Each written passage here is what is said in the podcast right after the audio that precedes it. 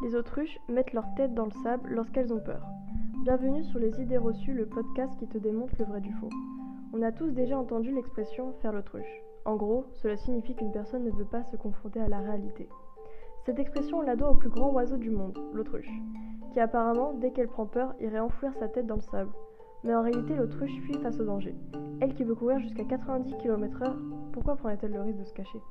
Alors oui, tu pourras croiser une autruche qui a la tête dans le sable, mais ce ne sera certainement pas parce qu'elle aura peur de toi.